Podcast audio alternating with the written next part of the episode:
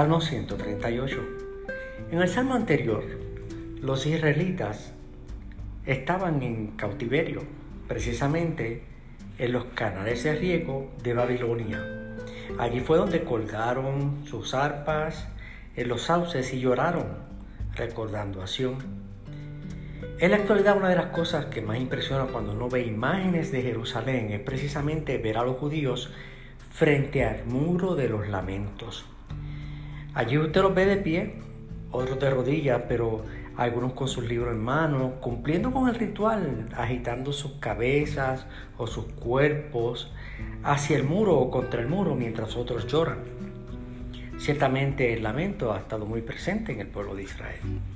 Les comparto una cita de Spurgeon, Charles Spurgeon, acerca del Salmo 138 y del anterior, del 137. Dice así, este salmo está sabiamente colocado. Quien quiera que haya editado y acomodado estos santos poemas, tenía un ojo para la posición y el contraste, porque si en el Salmo 137 vemos la necesidad de guardar silencio delante de insultos, aquí vemos la excelencia de una confesión valiente.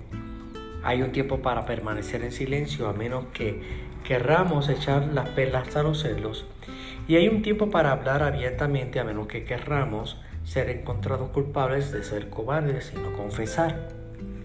Aquí termina la cita.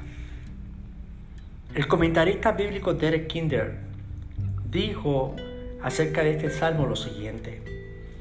Hay una fina mezcla entre bravura y humildad desde el principio, valentía para confesar al Señor en frente de los dioses y humildad para rendirse delante de Él.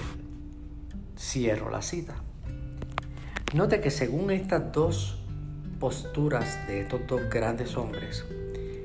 Confesar a Dios delante de los dioses de este siglo se hace de una sola manera, tal como lo dice el Salmo, con todo mi corazón. Por eso dice, te alabaré con todo mi corazón. Delante de los dioses te cantaré salmos. Me postraré hacia tu santo templo y alabaré tu nombre. Este es el trasfondo del primer versículo. El corazón en la Biblia refiere al asiento de las actitudes, de las emociones y de la inteligencia, por lo que ya aquí tenemos un criterio de evaluación respecto a mi adoración y precisamente mi adoración a Dios.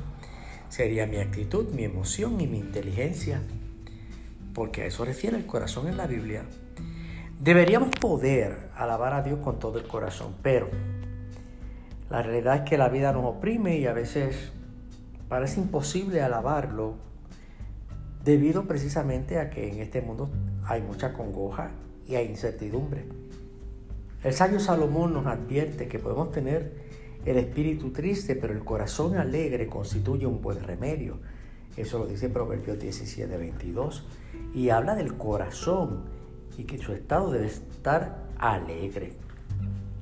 Algunos de nosotros deberíamos ir a Dios en oración tal vez el mismo domingo en la noche y pedirle a Dios que nos perdone por la forma en que nos comportamos en el culto de la iglesia.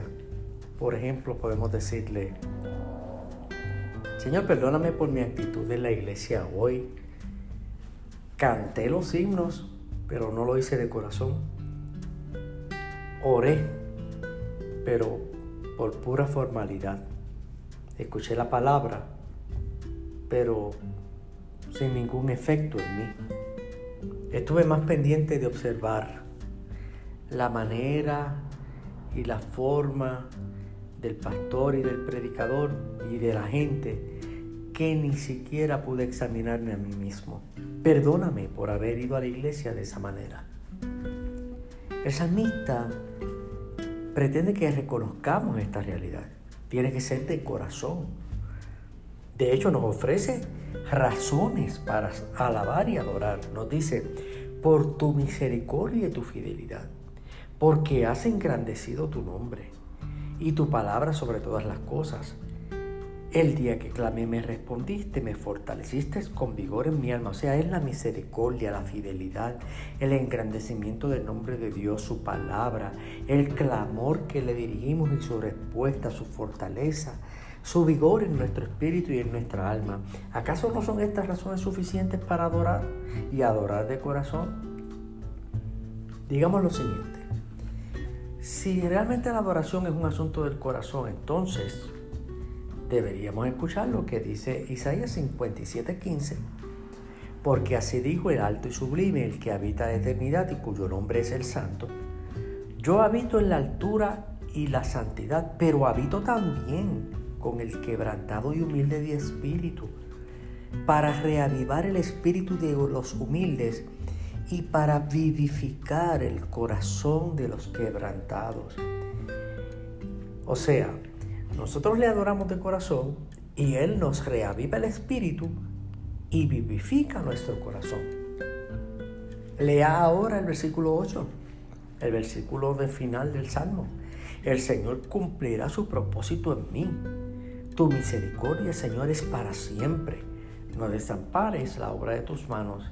Y esta es la forma en que el Antiguo Testamento expresa lo que precisamente leemos en Filipenses 1.6, cuando Pablo escribió y dijo, estando persuadido de esto, que el que comenzó en vosotros la buena obra la perfeccionará hasta el día de Jesucristo.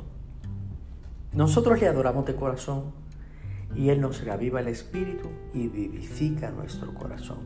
Hoy es el día de reflexionar acerca de nuestra actitud, precisamente de nuestro sentir, que es la emoción, y de nuestra manera de pensar, que es la inteligencia, cuando le adoramos. Que este estribillo quede grabado en nuestro corazón.